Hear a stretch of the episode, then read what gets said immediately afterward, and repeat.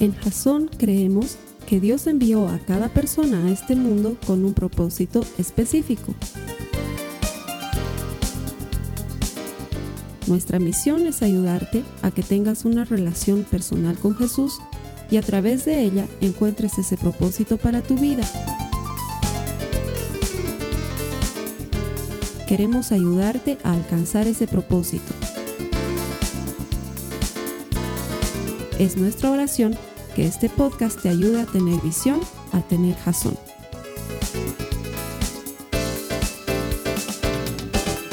La serie que estamos comenzando y que va a durar cinco semanas, te he contado hace unas cuantas semanas atrás que no sabía qué nombre ponerle porque vamos a hablar harto de, de Satanás, ¿sí? Una cosa que en cuatro años no hemos hecho en Jasón en cuatro años de que existe la iglesia, que por cierto el aniversario ha sido el jueves pasado, eh, hemos cumplido cuatro años de, existir como iglesia y en esos cuatro años nunca hemos hablado tanto de Satanás como vamos a hablar ahora, pero no por hablar de él, sino por enseñar principios bíblicos que nos ayuden a vivir una vida diferente. En Jasón creemos que no hay que ser sobre énfasis en Satanás, sino en el Evangelio, pero Satanás es parte del Evangelio. ¿sí? No somos la clase de iglesia, y lo has debido notar si ya estás asistiendo un tiempo a Jasón, en la que hacemos guerra espiritual o estamos echando demonios. No porque no creamos, sino porque pensamos que el sobreénfasis en eso nos distrae de cosas más importantes. Creemos que es más importante la alabanza y la adoración, la predicación de la palabra, la hermandad que ese elemento, pero que también es central en la iglesia. Sin embargo, le vamos a dedicar cinco semanas a esto y solo a esto. ¿Sí? Y te lo quiero decir porque todo lo que te voy a predicar en estas cinco semanas me ha tocado vivirlo a mí primero e incluso que me duela a mí primero para poderte explicar cómo funciona. De hecho, esta semana les he pedido a algunos hermanos, oren por mí porque realmente esta semana se ha puesto muy difícil para mí. Porque estoy seguro que lo que te voy a enseñar en cinco semanas te va a dar tal perspectiva que el enemigo está preocupado por eso. Y bueno, me viene molestando hace mucho tiempo, pero esta semana realmente ha sido una semana muy difícil para mí y creo que la pelea en mi vida todavía no ha terminado. Creo que esto da para unas semanas más. Sin embargo, eso no va a hacer que me calle y que te predique lo que Dios ha puesto en mi vida para que te predique. Lo voy a hacer. Cuando me he metido a esto y cuando he decidido ser cristiano, he decidido ser cristiano con mi vida y si eso tendría que costarme la vida, lo haría. Suena heroico, pero no tiene nada de heroico, es la verdad. Él ha pagado por nosotros con sangre y deberíamos responderle en la misma medida. Te voy a invitar a que saques tu Biblia. Eh, vamos, a, vamos a utilizar muchos principios bíblicos. Quiero darte la bienvenida a ti que te conectas a Jason en línea. Gracias por estar conectado con nosotros. Hoy estamos comenzando una nueva serie de prédicas que va a durar cinco semanas y que se llama Estrategias del Enemigo. El objetivo de esta prédica es que entendamos de qué manera el enemigo, Satanás, ataca nuestras vidas, cuál es el porcentaje de acción en nuestras vidas, si todo lo que sucede tiene que ver con él o no, de manera que vivas una vida alerta como la Biblia misma pretende que vivamos. Te doy gracias por estar aquí. Oro por ti que estás conectado en este momento. Creo que Dios te está bendiciendo en este momento. Creo que Dios te está protegiendo y te está guardando, pero sobre todo está haciendo en tu corazón una tierra fértil para que su palabra caiga en ti y dé abundante fruto.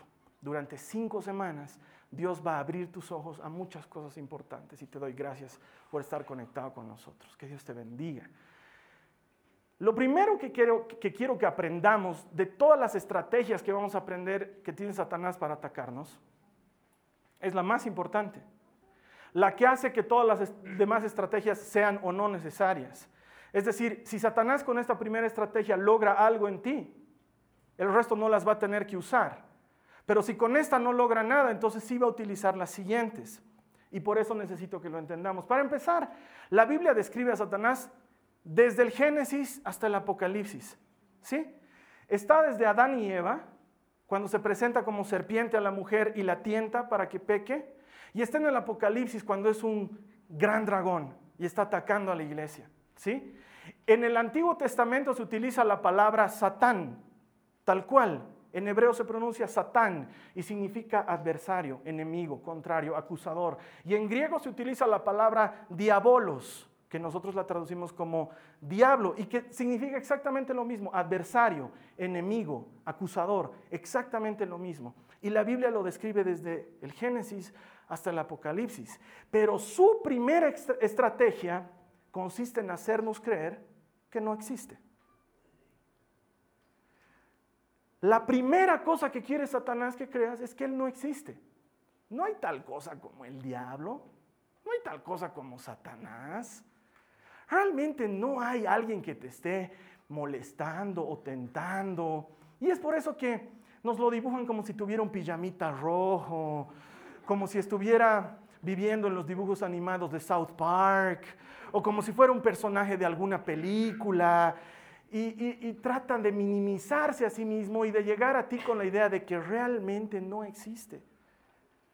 Y lo dice sutilmente, no lo dice de frente, no, no es una cosa que se te vaya a aparecer y te diga, por si acaso esta es una visión que estás teniendo, es producto de tus alucinaciones, deja de fumar lo que estás fumando porque yo no existo. No va a suceder eso, sino que sutilmente te hace creer que muchas de las cosas de las que Él es causante son producto de tu imaginación o de la vida o de las circunstancias. Porque si Él logra que no creas que Él existe, vas a bajar la guardia. Si Él logra que creas que Él no tiene cabida o poder para hacer cosas, vas a dejar de protegerte. Es como que tú creyeras que eres inmune a cierta enfermedad. Si te dicen que cuando te has vacunado contra el virus de la gripe, con eso ya no te vas a resfriar, pucha, vas a salirse en camisetas a la calle, vas a carnavalear aunque sea invierno, te vas a mojar solito en la calle y luego te vas a resfriar porque la vacuna contra la gripe es estacional y hay tantos miles de cepas de gripe que te vas a resfriar igualito, vas a hacer que bajen tus defensas. No te vas a ver enfermado de esa gripe contra la que te vacunaron, pero sí de otras. Porque te han hecho creer que eres inmune. Cuando alguien te hace creer que eres inmune a algo, no necesitas defenderte. No tiene sentido que montes guardia contra algo que no te representa un peligro. Esa es una estrategia tremenda y terrible. Y estoy seguro que muchos de los que estamos aquí hoy, que muchos de los que estamos conectados aquí hoy, no creíamos realmente en Satanás. Oh, sí, existe, pero no se mete conmigo y como en Jasón no hacemos énfasis en el diablo, mm, realmente no existe Satanás. Y la verdad es contraria a eso. Déjame que vayamos a la Biblia para que entiendas este pasaje. Vamos a leer lo que está en Lucas 8. Móvete en tu Biblia a Lucas 8. Yo te voy a contar una primera parte de lo que vamos a leer y luego vamos a leer la siguiente parte. En Lucas 8, Jesús empieza a relatar una parábola que es muy conocida, se llama la parábola del sembrador. Y Jesús está hablando con la gente y les dice, el sembrador salió a sembrar. Empezó a caminar y empezó a regar semilla y una parte de la semilla cayó junto al camino. Y vinieron las aves del cielo y se comieron toda la semilla que había sembrado. Siguió caminando y otra parte de la semilla cayó entre piedras. Y estas empezaron a crecer, pero al no tener raíces, murieron y se secaron. Hubo una parte más de las semillas, dice Jesús, que cayeron entre los espinos y entre los cardos. Y crecieron, pero fueron ahogadas por los espinos y por los cardos y murieron. Pero luego hubo una parte, dice Jesús, que cayó en buena tierra. Y esa parte dio fruto al 30, al 60 y al 100%. Muchas gracias, buenas tardes. Y se fue. Y los discípulos agarran y dicen, ¿y qué es ese cuentito? No hemos entendido nada de lo que nos está hablando. Ni siquiera hubo, había una vez, ni vivieron felices para siempre. No entendemos bien qué está sucediendo. Entonces lo agarran a Jesús aparte y le dicen, Señor Jesús, ¿de qué se trata esta parábola que le has enseñado a la gente? Y Jesús les dice, a ellos yo les hablo con parábolas, pero a ustedes les puedo revelar los secretos del reino. Y ahí es donde vamos a tomar nuestra lectura. Acompáñame a Lucas 8, los versos 11 al 15. Lucas 8, 11 al 15. La parábola es esta, dice Jesús. La semilla es la palabra de Dios. Y aquellos a lo largo del camino son los que han oído, pero después viene el diablo y arrebata la palabra de sus corazones, para que no crean y no se salven. Y aquellos sobre las rocas son los que cuando oyen reciben la palabra con gozo, pero estos no tienen raíz profunda, creen por algún tiempo y en el momento de tentación sucumben. Y la semilla que cayó entre los espinos, estos son los que han oído, y al continuar su camino son ahogados por las preocupaciones, las riquezas y los placeres de la vida, y su fruto no madura. Pero la semilla en tierra buena, estos son los que han oído la palabra con corazón recto y bueno, y la retienen y dan fruto con su perseverancia. Maravillosa palabra. Jesús está explicando algo tremendo. Y si se dan cuenta, menciona cuatro situaciones que si nosotros las volvemos porcentuales, cada una representa un cuarto o 25% de lo que Jesús está hablando. Jesús dice, 25% del problema de que la palabra no caiga en tu corazón y de fruto es el diablo. No lo dice cualquiera, lo dice Jesús. Y si Jesús lo dice, el diablo existe. Pero solo le atribuye un 25%. Si se dan cuenta, no le atribuye más. No dice todos los problemas que tenemos en nuestra vida son por el diablo, porque hay mucha gente que piensa que todos los problemas que tiene en su vida son por el diablo y dicen, ay, el enemigo me está atacando, este coludo me está queriendo hacer tropezar y miles de cosas que dice la gente respecto a Satanás. Y Jesús está diciendo el 25%. El resto funciona así, dice Jesús. Hay un 25% que el diablo lo ocasiona, lo produce. Es algo que hace él como un ataque. Hay un segundo 25% que lo hace tu carne, dice Jesús. Lo que crece entre las rocas no tiene raíz, dice Jesús. Y entonces, por tu carne, porque no tienes raíces firmes, porque tu fe no está fuerte, porque estás más tirando para, para otro lado que para el lado de Cristo, no tienes cómo hacer asidero en tu vida y tienes problemas por tu carne. Entonces no es Satanás el que te hace robar plata, es tu carne. No es Satanás el que te hace pegarlo a un tipo en la calle, es tu carne. ¿Me entienden de lo que estoy hablando? Y hay un tercer 25% que dice que es el mundo. ¿Por qué? Porque dice las preocupaciones, los afanes del mundo, las tentaciones del mundo hacen que no des fruto. Te trae problemas. Entonces tenemos un 75%, 75% de lucha en contra nuestra. ¿Me entiendes lo que es eso? Lo que alguna vez te he dicho, vivimos en una lucha injusta. Te predico durante media hora, una vez a la semana, y el resto de la semana, seis horas, seis días, 23 horas y media, te predica otro.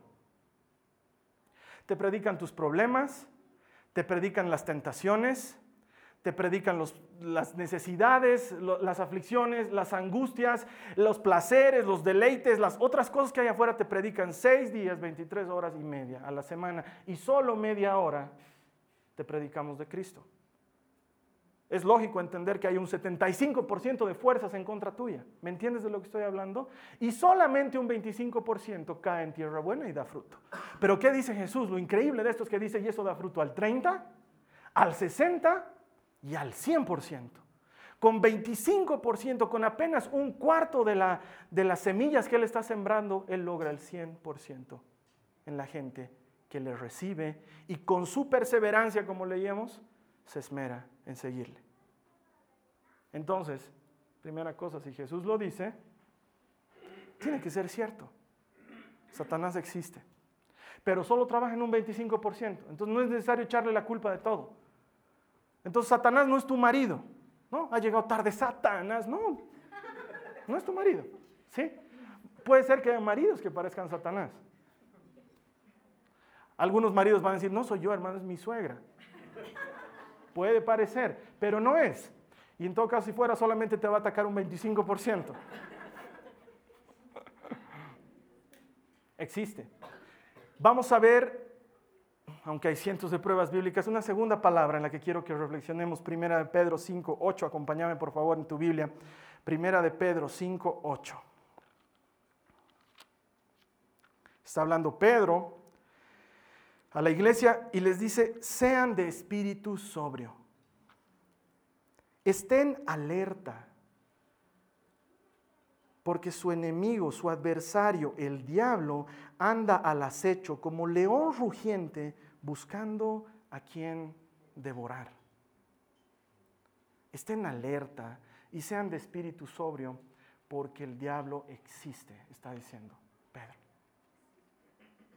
Quiero que me entiendas bien y voy a hacer énfasis en esto. En Jasón nunca hablamos de este tema porque creemos que no hay que darle demasiado énfasis. Pero llega un momento en que hay que desenmascararlo y Pedro dice, cuídate, porque el enemigo te va a atacar si bajas la guardia. Si le das campo de que te ataque, te va a atacar. Ese es el tema. Ese es el problema con el enemigo. Más adelante te lo voy a explicar en profundidad, pero nosotros estamos protegidos por la sangre de Cristo y por ende no nos puede hacer o pasar nada. Pero si bajas la guardia, esto es, si vives una vida mediocre delante de Dios, puedes darle oportunidad al enemigo. Y esto lo dice mejor Pablo, acompáñame a Efesios, al capítulo 4, los versículos 26 y 27. Efesios capítulo 4, versículos 26 y 27. Dice, enójense, pero no pequen. No se ponga el sol sobre su enojo y el verso 27, ni le den oportunidad al diablo. De esto, ¿qué podemos extractar? Que la manera en que tú y yo le damos oportunidad al diablo de que nos ataque es cuando pecamos. Por eso el enemigo tienta, porque cuando tú pecas, dejas al descubierto tu alma para recibir un golpe. Ese es el problema y por eso es que la Biblia nos enseña que el pecado paga con muerte. Dice, la paga del pecado es muerte. El pecado engendra muerte, porque en cuanto pecas el enemigo te golpea para matarte, matarte espiritualmente, matarte en tu fe a Dios, que tu fe disminuya. Quiero que me entiendan esto. Satanás no existe para fundar una iglesia y que la gente vaya y le adore. No está interesado en eso. Estoy seguro que el carnaval de Oruro es lo que menos le importa. Él no está preocupado porque bailen y se emborrachen y se tiren al piso. No, no está preocupado porque esa gente está haciendo lo que él quiere. El problema para Satanás somos aquellos que hemos decidido ser diferentes. Aquellos que hemos decidido hacer algo mejor con nuestras vidas, creerle a Cristo y caminar según su palabra, eso somos un inconveniente. Somos una bomba de tiempo en su plan. Y quiere hacernos daño en qué? En que nos alejemos de Dios. Él no está esperando que le adores o que le alabes o que le sirvas o que le tributes o que te pongas una camiseta con su cara o que tomes su vino. Los que se han reído saben de qué vino estoy hablando. Lo que Él está esperando es que abandones a Cristo. Es que dejes de creer en Él. Porque así como la idea de Satanás no existe, puede entrar en tu cabeza y hacer raíces, también puede entrar la idea de que Dios no existe. ¿Dónde está tu Dios? ¿Dónde está? Que no te ayuda. Tus amigos te han fallado. ¿Dónde está tu Dios que no te ayuda? Tu pareja te ha fallado. ¿Dónde está tu Dios que no te ayuda? Estabas creyendo que tu enfermedad se iba a sanar y ahora has ido al médico y te ha dicho que estás peor. ¿Dónde está tu Dios que no te ayuda? Y como esa voz está viniendo de un personaje sin existencia porque ya no crees que existe el enemigo, de repente dejas de creer que Dios está en control. ¿Me entiendes de lo que estoy hablando? Y en el momento en que te apartas de Dios, Satanás acaba de meter un gol.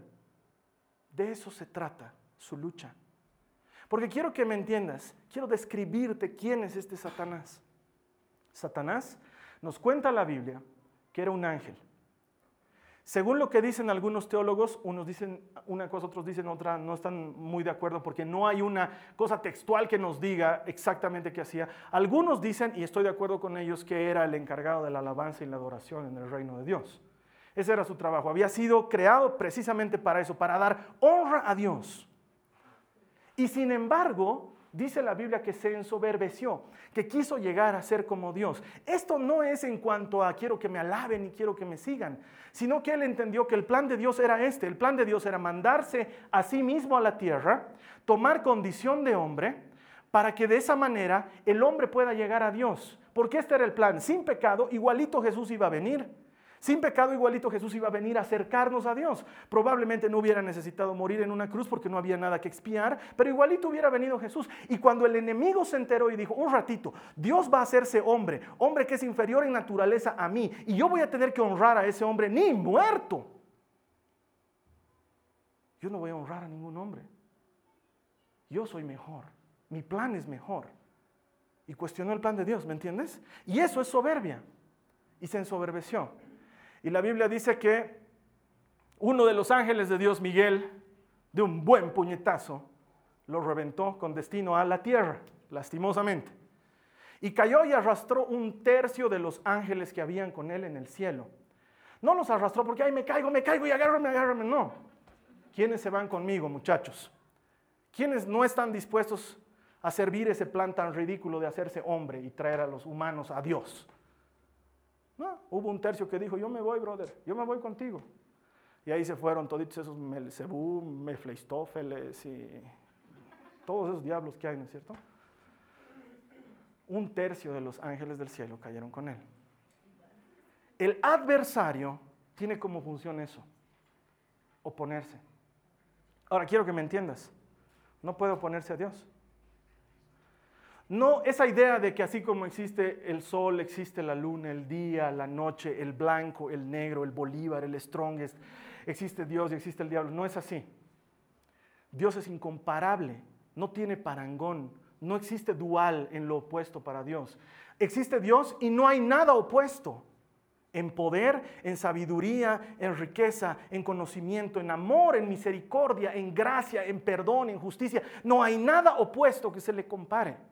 Satanás es solo un ángel caído. Es como Miguel o Gabriel, un ángel más caído. Entonces no es el antagónico de Dios, es el adversario nuestro.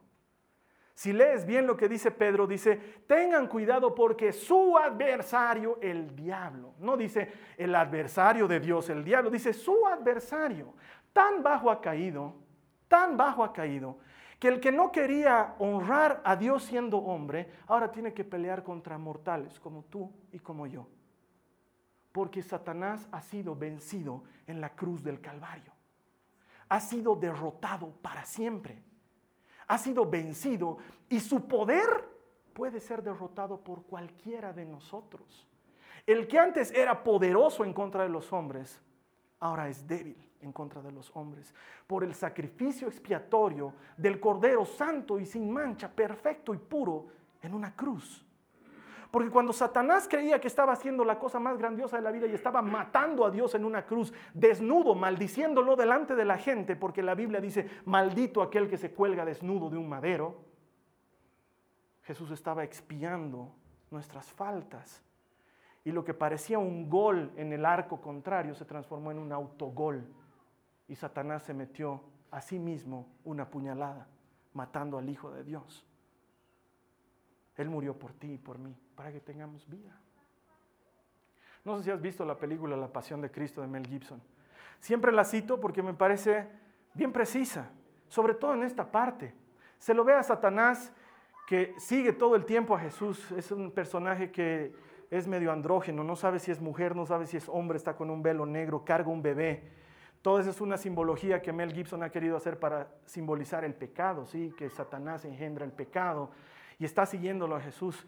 Y cuando Jesús es crucificado, se hace un cambio de cámaras y se muestra una toma desde arriba como cuando Dios estuviera derramando una lágrima y en ese momento esa lágrima cae en tierra. La Biblia dice que en el momento en que Jesús murió, las tumbas se abrieron, muchos resucitaron, hubo un gran terremoto, el velo del templo se partió en dos. Se partió en dos para que podamos entender que el acceso a la gracia era libre, ya no era secreto. Antes nadie podía entrar al lugar santo, al lugar santísimo. Y eso estaba sucediendo en ese momento. Y la película nos muestra cómo Satanás está ahí y chilla, ni siquiera grita, chilla, porque ha entendido que ha sido derrotado para siempre. Pero si ha sido derrotado para siempre Carlos Alberto, entonces ¿cuál es el tema con nosotros? ¿Cuál es el problema con nosotros? Bueno, primero que Él ha sido derrotado, pero su obra continúa. Me gusta el ejemplo que utiliza Goebbels cuando habla de esto y dice, es como Hitler, Él ha muerto, pero hay gente que sigue siendo nazi y que sigue pensando obtusamente con racismo y que está en contra de otras personas. Satanás está vencido, pero su obra persiste. ¿Sabes qué es Satanás? Satanás es un barco hundiéndose que quiere que todos se hundan con él. Eso es lo que es. Él sabe cuál es su destino. Si has visto la película El abogado del diablo, yo me acuerdo que cuando salió esa película todos me decían, ay, no, no hay que verla, es un sacrilegio, que no sé qué. Me pareció súper interesante verla, porque me parece que los actores, aunque no tienen nada que ver con Biblia, interpretaron muy bien el pensamiento de Satanás. No sé si recuerdas ese pasaje de la película en el que Keanu Reeves está discutiendo con Al Pacino y le dice, en la Biblia dice que tú al final mueres. Y el diablo le dice, considera la fuente. ¿Quién es el autor de ese libro? Aunque él sabe que está vencido, él puede hablar de esa manera. Cuando Keanu Reeves le dice, ¿por qué? ¿Por qué has decidido? Y le dice, ¿sabes qué? Dios es un Dios malo. Te da sentimientos y emociones, pero te dice que no toques. Te dice que toques, pero que no disfrutes. Adorar a esa clase de Dios, ni muerto. Prefiero ser un esclavo aquí, a estar allá arriba. Imagínate eso. Y ese es su pensamiento. Quiero que entiendas la situación del diablo. Es bien difícil entenderla si no te pongo en un contexto. ¿Alguna vez te han roto el corazón? ¿Alguna vez has estado enamorado y te han roto el corazón? Porque si has estado enamorado y te han roto el corazón, vas a entender el ejemplo que te voy a dar. Si no, vas a tener que enamorarte y esperar que te lo rompan.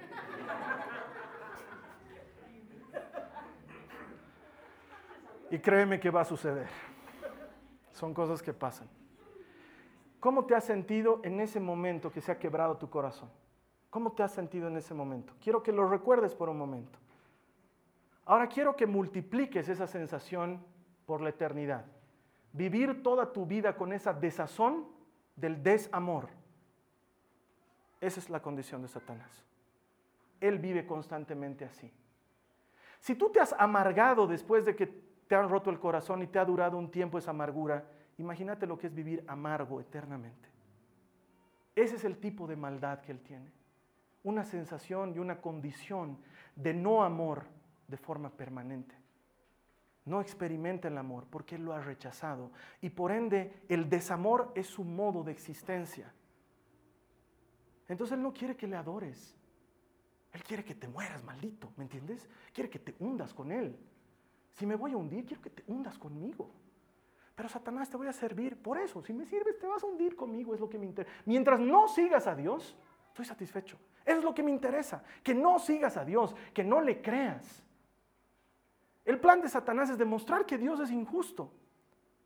A él le gustaría, le hubiera encantado que Dios agarre en el paraíso y diga, Adán, ¿qué ha pasado? Te he dicho que no comas de la manzana. Sí, Señor, pero es que mi mujer me ha dado manzana y no sabía que era manzana. Ok, ¿sabes qué? Porque eres buen tipo y eres mi primera hechura y a veces uno no hace bien a la primera, ya, te perdono. Y entonces ahí Satanás hubiera aparecido y hubiera dicho, trampa, claro, a mí me botan del cielo a patadas por negarme a obedecerle a este. Y en cambio a este que come la manzana deliberadamente como dominado por su mujer, le perdonan. Eso quería decir Satanás. ¿Y saben qué hace Dios? No lo perdona Adán, porque Dios es justo. Pero le dice, de tu simiente van a ser el que pise la cabeza de este desgraciado va a venir uno que va a ser hombre y te va a mostrar que siendo hombre se puede pisar su cabeza. Y ese hombre es Jesucristo, que vino y pisó la cabeza del enemigo. Y nos mostró a ti y a mí que teniendo el Espíritu Santo podemos vencer una tras otra, tras otra vez que sí puede haber sufrimiento como Jesús lo tuvo, que sí puede haber oposición como Jesús la tuvo, que sí pueden haber tentaciones como Jesús la sufrió y que aún así puedes vivir en victoria. Eso es lo que vino a mostrar Jesús. Mucha gente dice que Jesús era Dios. No, mi hermano, Filipenses 2.5 dice que Él renunció a su condición divina. Suspendió su condición divina, los milagros que hacía, las cosas que él hacía, eran por el poder del Espíritu de Dios que vivía en él como vive en ti, si le has aceptado como tu Señor y tu Salvador. El mismo Espíritu que resucitó a Cristo de la tumba vive en tu corazón hoy. Creo que no me has escuchado. El mismo Espíritu que resucitó a Jesús de la tumba vive en tu corazón hoy.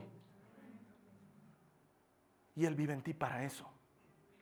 Para que el enemigo no pueda humillarte, no pueda pisotearte. Su trabajo es ese. Alejarnos de Dios, apartarnos de Él, llevarnos por un camino contrario.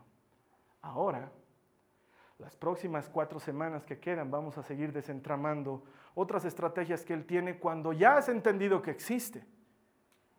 Pero es importante que entiendas que el enemigo trabaja en un 25% y hay un 50% que obedecen a cosas en las que Él puede entrar y te explico. Él dice, yo soy el príncipe de este mundo. Todo lo que hay es mío. Se lo dice a Jesús. Te lo puedo dar si quieres. Todo lo que hay es mío. El mundo está bajo el poder del enemigo. Es la verdad. Eso no significa que Él está trabajando en todas partes. Significa que el mundo ha abandonado a Dios o me estoy equivocando, hermanos.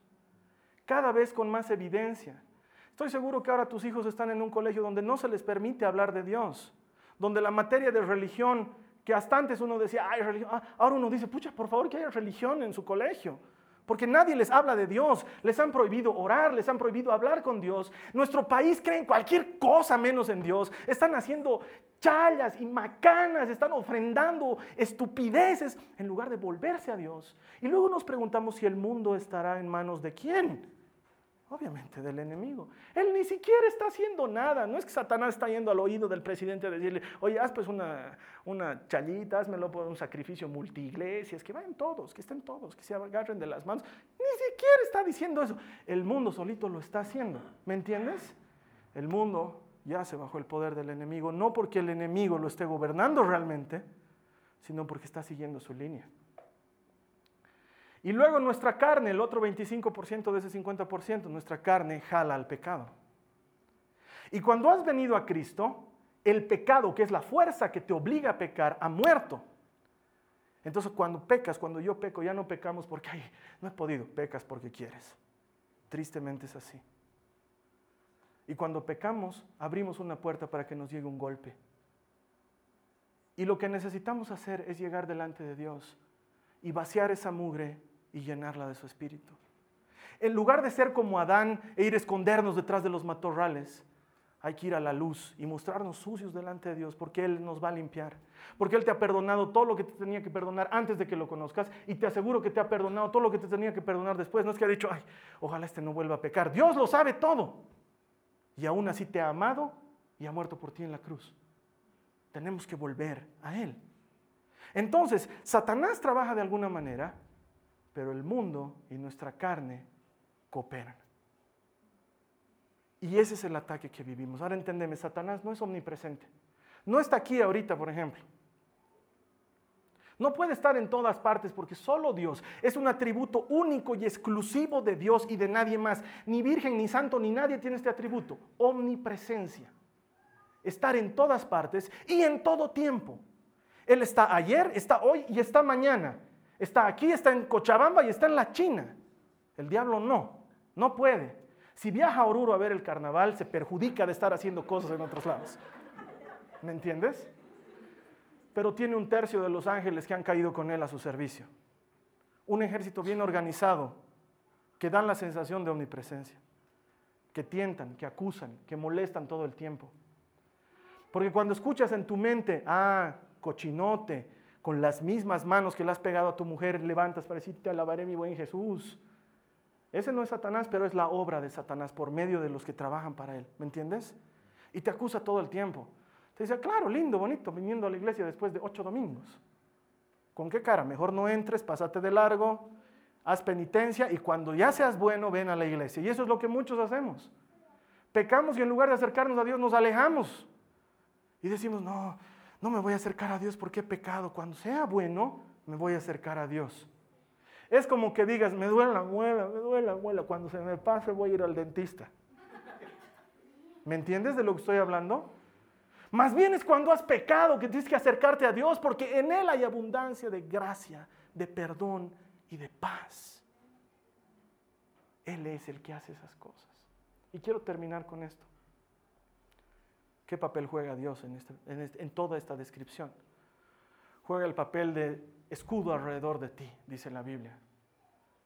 Tú, Señor, eres mi escudo, mi gloria, el que levanta mi cabeza.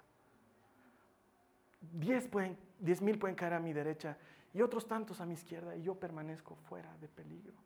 Aunque un ejército acampe contra mí, no temerá mi corazón. Aunque contra mí se levante guerra, yo estaré confiado. Porque tú eres mi baluarte y mi esperanza. Tú eres mi Señor. En las vigilias de la noche te hablo y me respondes. Estás ahí para mí. Y el Señor responde y dice, clama a mí y te responderé. Búscame y me encontrarás. Ya no es un Dios lejano, es Emanuel, Dios con nosotros.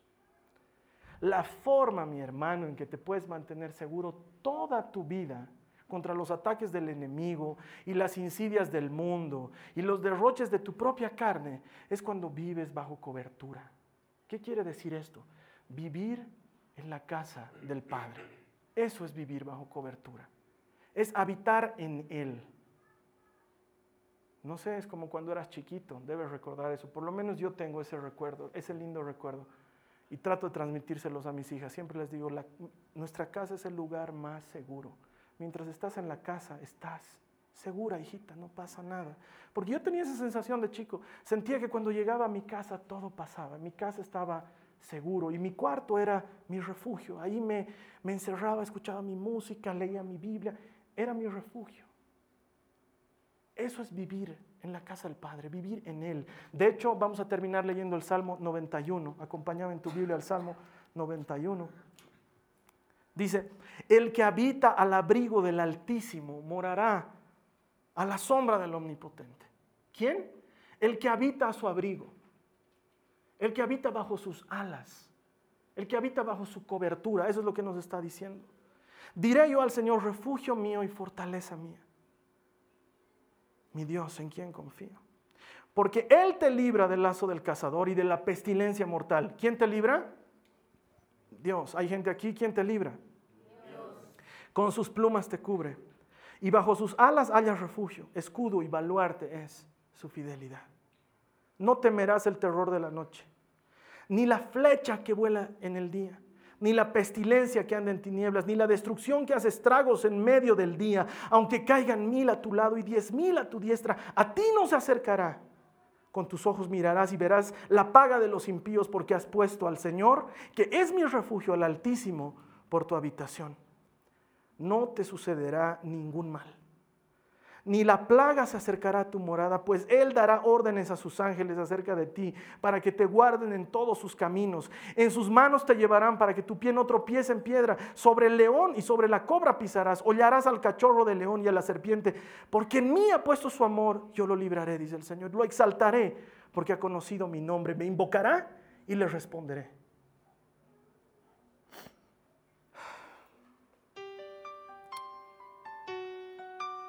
Yo estaré con Él en la angustia.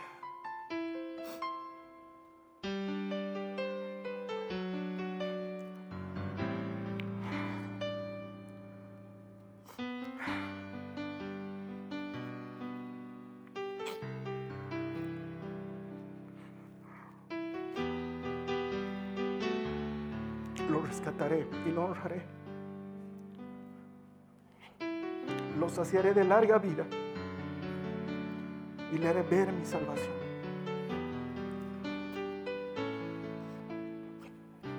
Perdón, pero ¿quiénes somos nosotros para que Dios nos diga eso? ¿Quiénes somos nosotros para que nos diga eso? Para que te diga, si vives en mi casa, no te va a faltar mi ayuda.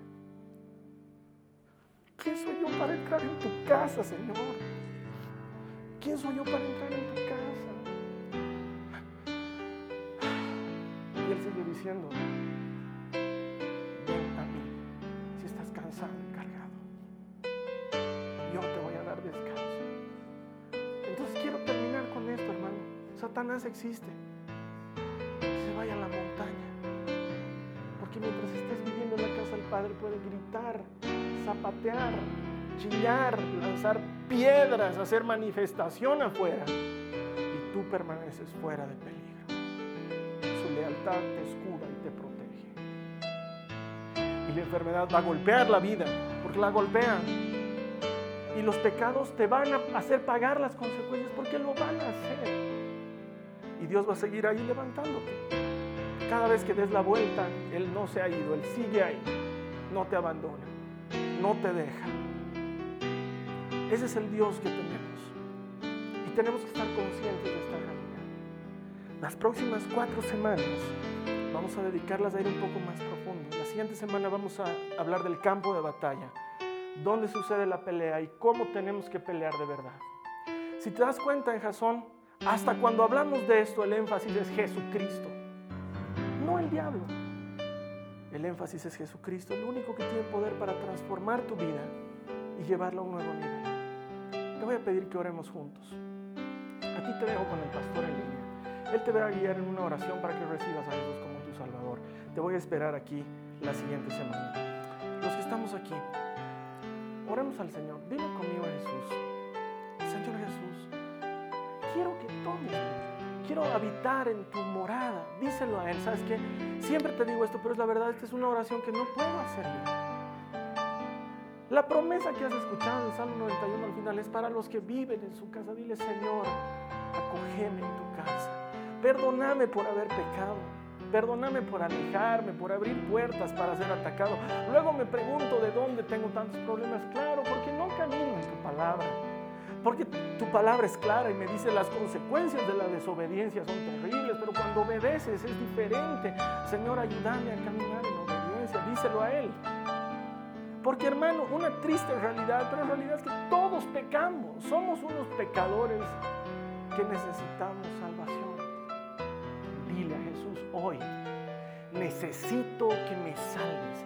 ¿Sabes que hermano? No dejes pasar esta oración como una oración más después de una prédica, no. Acércate al altar en tu corazón y dile, te ofrendo mi vida para que la transformes. Te la ofrendo ahora. Señor, no le tengo miedo al enemigo, porque sé que tú estás conmigo. Porque tu vara y tu callado me infunden aliento, es lo que dice tu palabra. Aunque pase por el valle de sombra de muertes, no temeré mal alguno. Tú estás conmigo. Créele a Dios y dile, haz esta obra en mi vida. En el nombre de Jesús. En el nombre de Jesús. Señor, yo te pido que atiendas la oración de quienes humildemente nos hemos acercado delante de ti a reconocer nuestra debilidad y nuestra necesidad. Te pido que nos bendigas y nos guardes en tu palabra y que esta palabra provoque fruto abundante en nosotros. En el nombre de Jesús.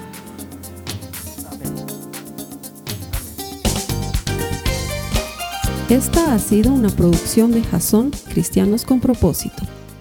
Para mayor información sobre nuestra iglesia o sobre el propósito de Dios para tu vida, visita nuestro sitio web www.jason.info.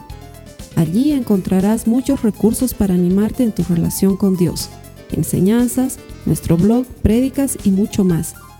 Te lo deletreamos www.jazon.info. También puedes visitarnos en nuestro sitio en Facebook www.facebook.com barra Que Dios te bendiga abundantemente. Muchas gracias.